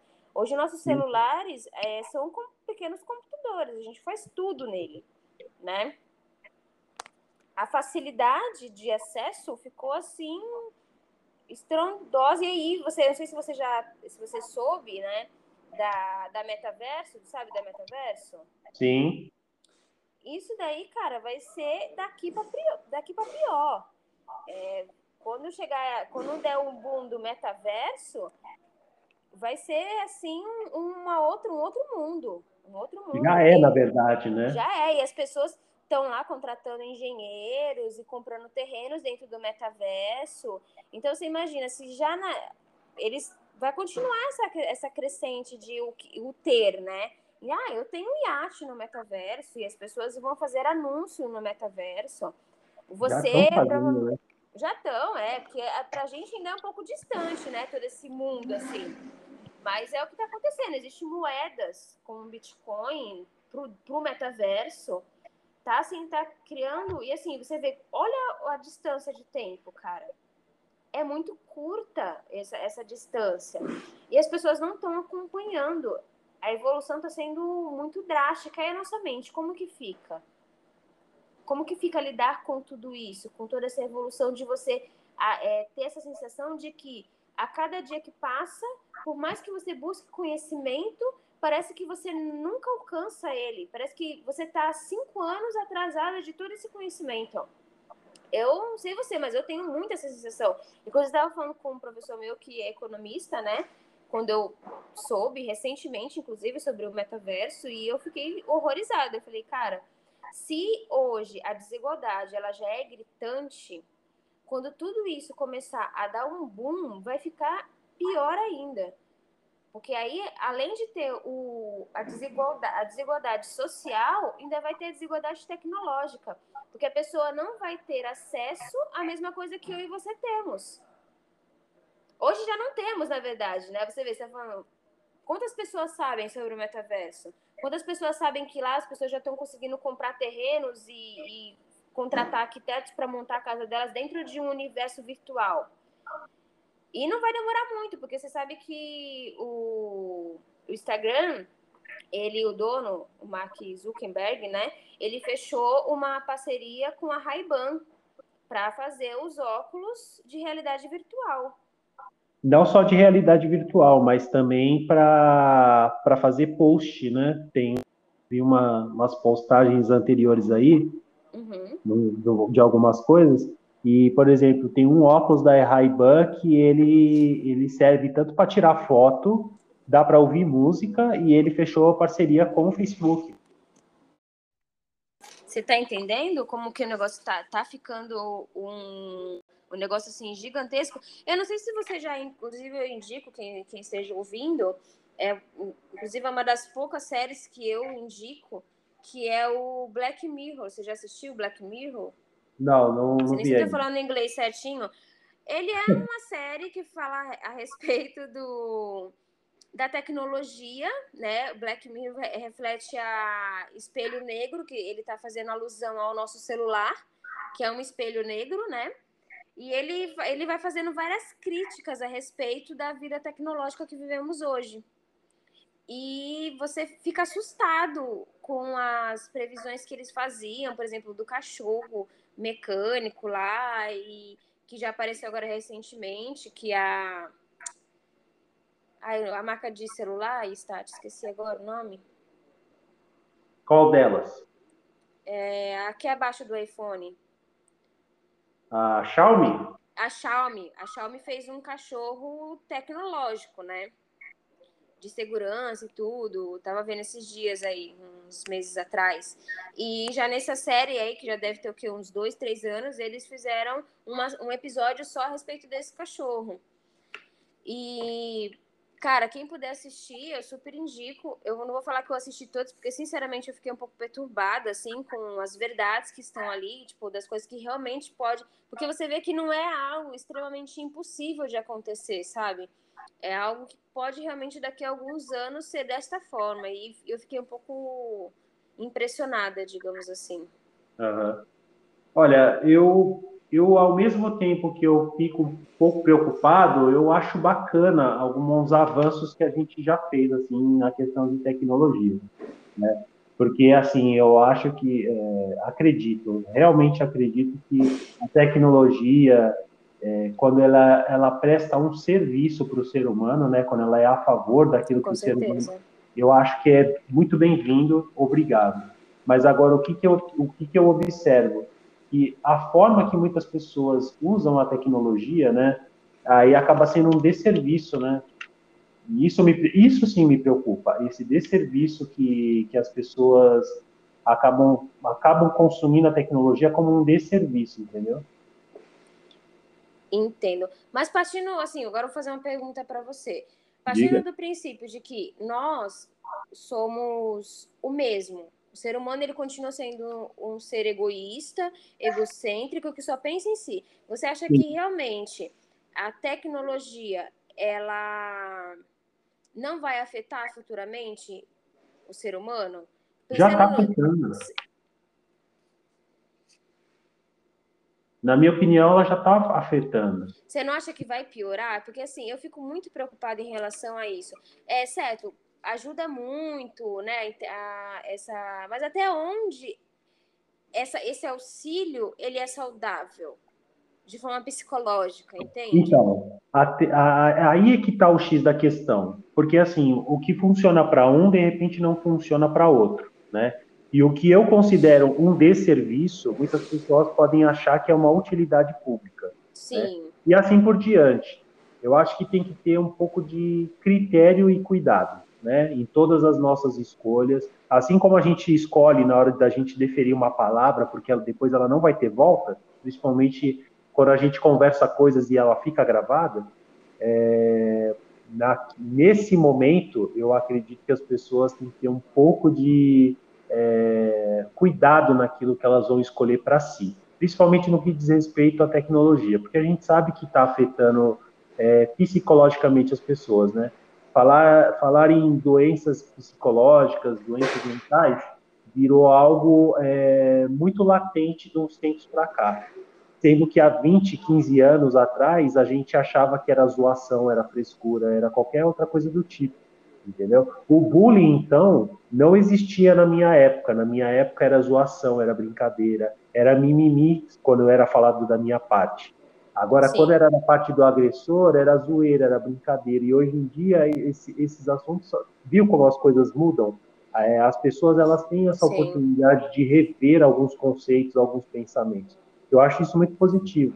Mas a respeito de tecnologia, a respeito das pessoas, eu acho que as pessoas têm que ter um pouco de parcimônia. Tomar cuidado, ver realmente aquilo que se vai lhe fazer bem e se não vai é, ferir o outrem, né? Porque uhum. a partir do momento que está fazendo bem para mim, ferindo o outro, então não é legal. Certo. E você acha que só com a consciência que nós temos ah, não. conseguiremos definir não. isso. Porque assim, o meu medo é o quê, por exemplo? Ah, se deixar do, li do livre consentimento das pessoas, as pessoas vão olhar para o próprio umbigo e pensar no que é melhor para si. Ninguém tá aí para o outro. A gente não precisa nem ir muito longe, Jéssica. É... Vou falar uma experiência pessoal hoje. Hoje não. Há uns dias atrás. Eu estava andando com meu filho no boqueirão, ele no carrinho dele, todo amarradão no carrinho dele eu passei por um senhor, ele estava catando comida do lixo, bem na frente de um comércio onde tinha um monte de gente comendo, ninguém teve coragem de chegar e pegar e oferecer um lanche pro cara. O que, que eu fiz? Eu vi aquela cena, me cortou o coração, eu fui lá e comprei o lanche e dei para ele. E ainda falei, senhor, não come daí do lixo. Aí ele falou assim, filho, eu não tenho opção. E assim, aí você vê um monte de gente comendo, bebendo, dando risada, postando foto mas assim, ninguém tá nem aí. Tinha um cara na frente deles comendo comida do lixo. E não é falar assim, ah, mas é falta de opção. Se o cara vai para abrigo, ele tem onde comer. Não tem, a gente sabe que não tem. A gente sabe que ao mesmo tempo que a pessoa que, que tá na rua, muitas vezes ele prefere estar tá na rua, porque na rua ele pode fazer o que ele quer. Sim. Porque na rua não vai ter ordem, não vai ter, ó, hora de apagar a luz, hora de dormir, você tem que tomar banho para dormir. Então, assim, ao mesmo tempo que algumas coisas precisam de uma ordem, de, um, de, um, de alguém que fala assim, ó, tem que ser feito dessa forma, a tecnologia ela se enquadra da mesma forma. Porque se não tiver uma norma, se não tiver alguém que fale, ó, tem que ser assim, assim, assim, não pode fazer assim, assim, assim, vai virar o que a gente vê é, usualmente na, nas redes sociais. Alguém posta alguma coisa, se alguém não gostou, vai lá nos comentários, faz um lixamento, aí vai o outro, toma as dores e faz outro lixamento, e assim por diante. Aí vira uma bola de neve, entendeu? Eu entendo. É, o que me preocupa é porque, assim, é, a sociologia fala que nós somos produtos do meio, né? Ah, você é produto da, do meio onde você viveu. Por exemplo, você falou é, no início do nosso bate-papo, em que você conviveu com mulheres muito fortes e fez você ter uma visão de, de mulher diferente do que talvez muitos homens possam ter, né? Por Sim. conta da sua vivência. Então, o, a sociologia fala isso, que nós somos produto do nosso meio. E eu fico preocupada em relação às pessoas, porque nós vivemos num fast food de informação muito grande, nós procuramos mentores, nós procuramos noticiários, lemos apenas o título e isso já basta para a gente definir se aquilo é bom ou não. É Parecemos de pessoas cientistas, sabe? De pessoas questionadoras, que questionem se realmente aquilo é bom, se aquilo realmente é viável. Faça testes para saber se realmente aquilo é válido e valide a, a, sua, a sua forma de pensar.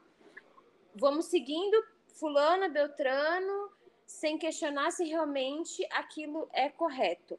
Então, a preocupação é, no futuro, que basamento teremos, que tipo de pessoas, que ambiente estaremos para definir se aquilo é ou não é bom.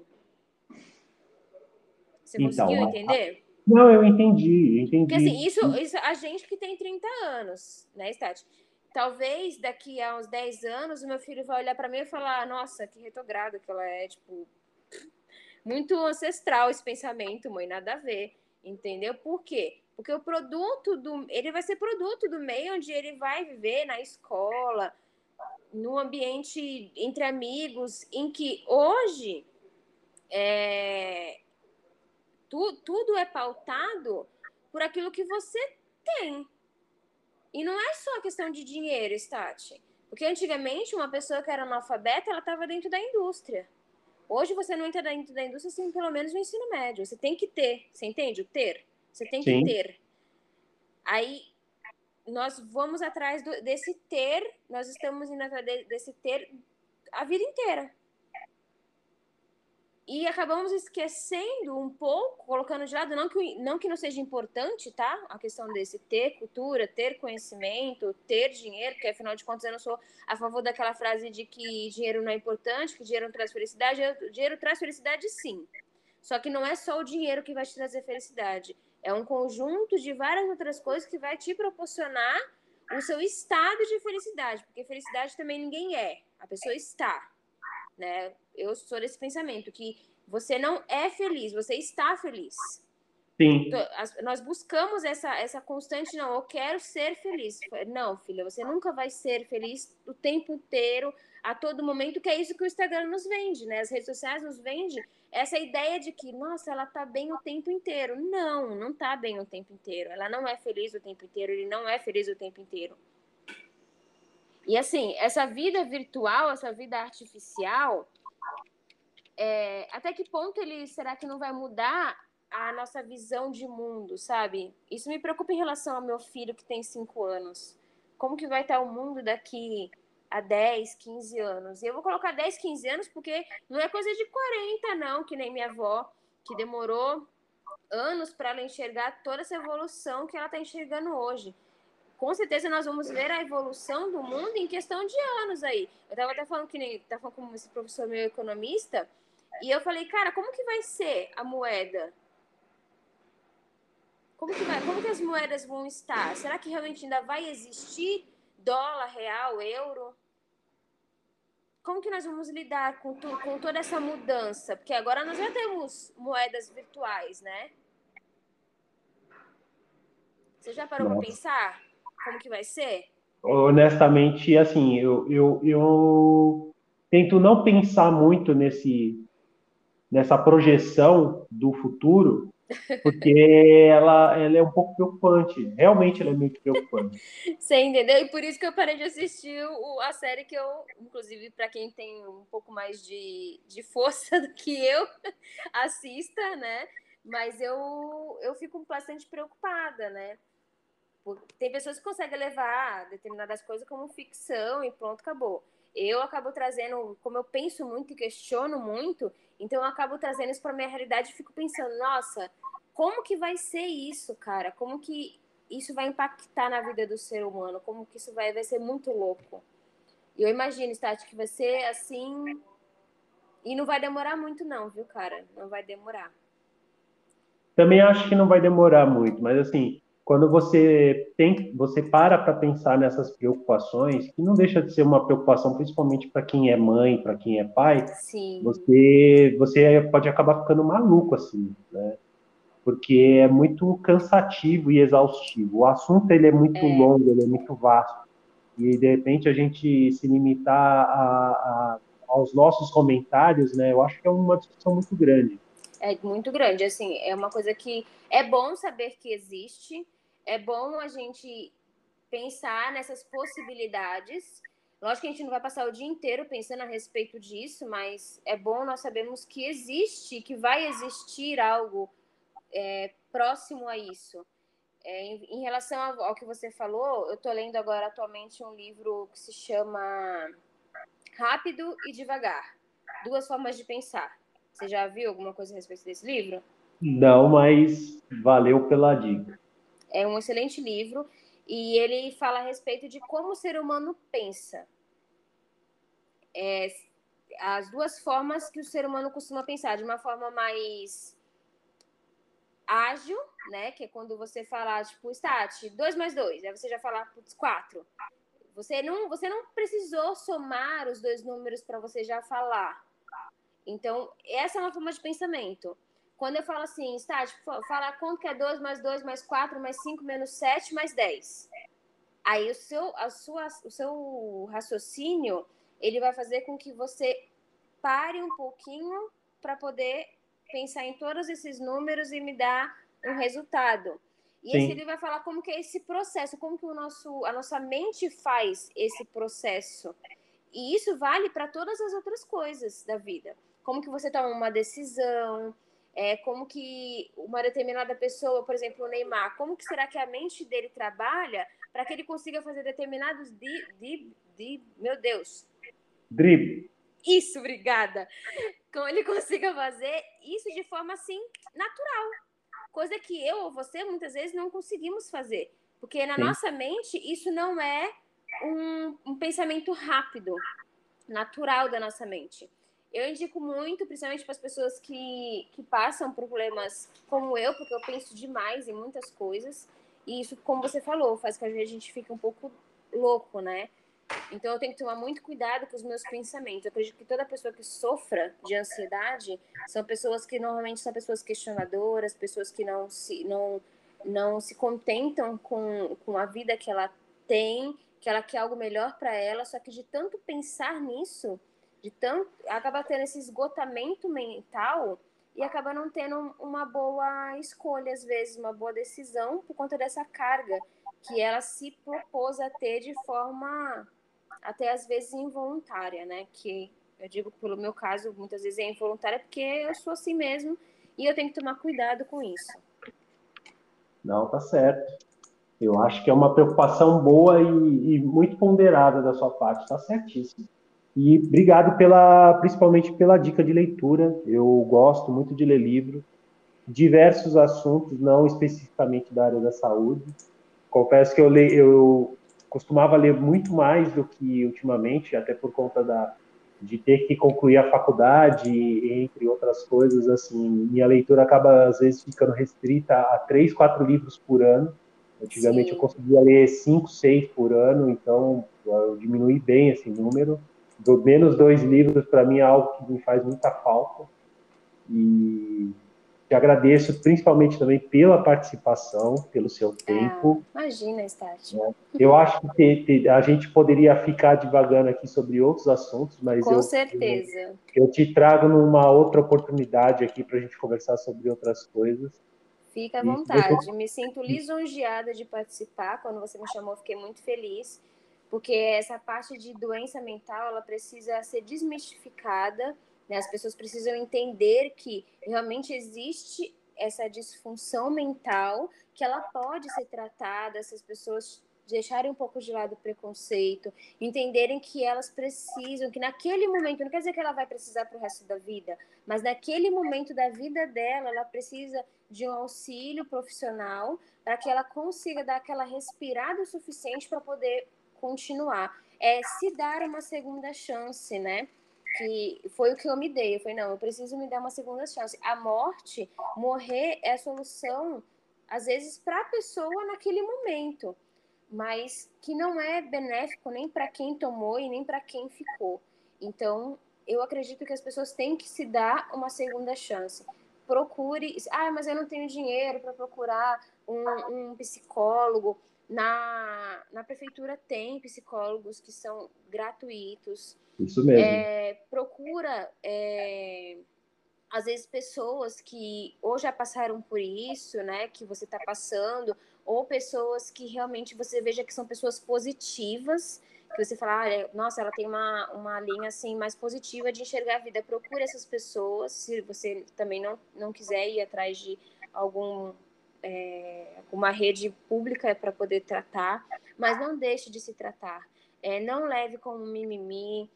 Por mais que as pessoas ao seu redor falem assim, ah, mas você está de mimimi, isso daí é frescura. Não, não é frescura.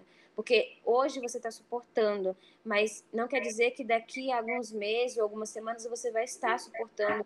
Às vezes, talvez um gatilho mais forte faça com que a pessoa tome a decisão realmente de cessar a vida dela.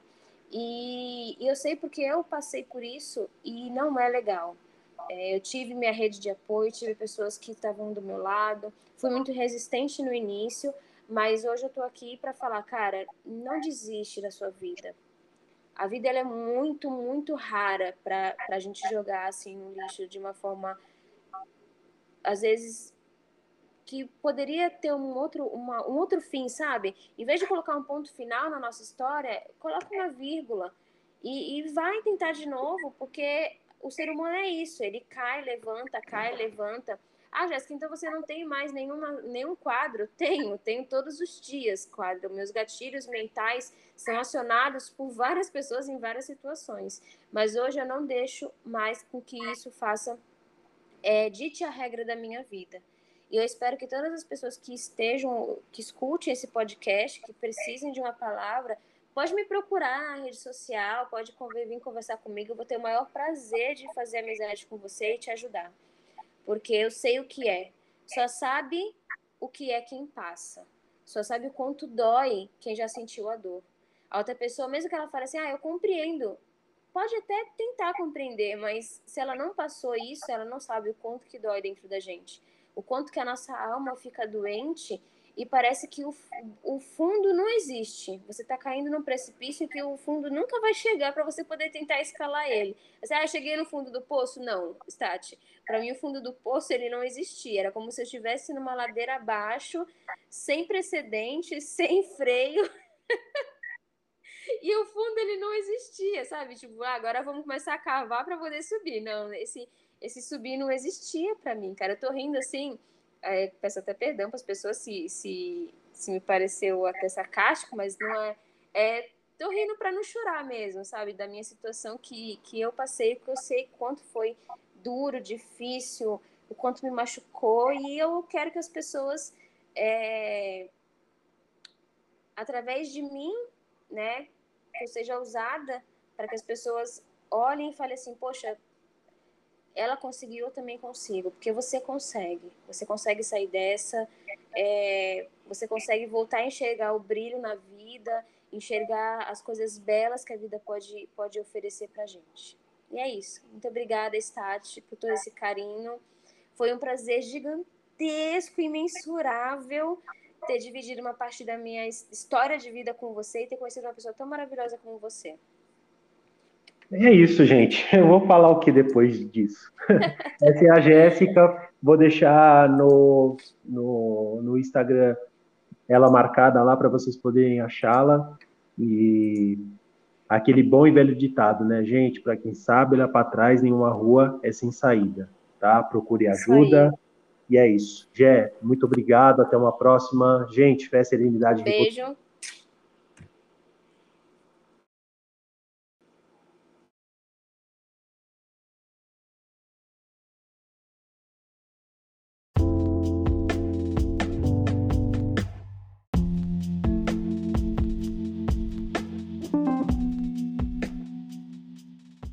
Salve, salve, saudáveis! Eu conversei com a Jéssica, nós trabalhamos juntos, foi uma conversa espetacular. Eu vou deixar as mídias sociais dela na descrição do áudio e Quem puder, procura ela no Instagram, tá? Quem quiser conversar com ela, ela vai receber a pessoa. Só falar que ouviu a nossa conversa aqui no podcast e ela vai conversar com vocês. Vai ser incrível. Essa mulher super empoderada, cheia de coisa para falar. Gente, um abraço. Eu fiquei muito feliz com a conversa de hoje. Espero vocês logo mais. Se nada der certo, peça a imunidade Rivotril.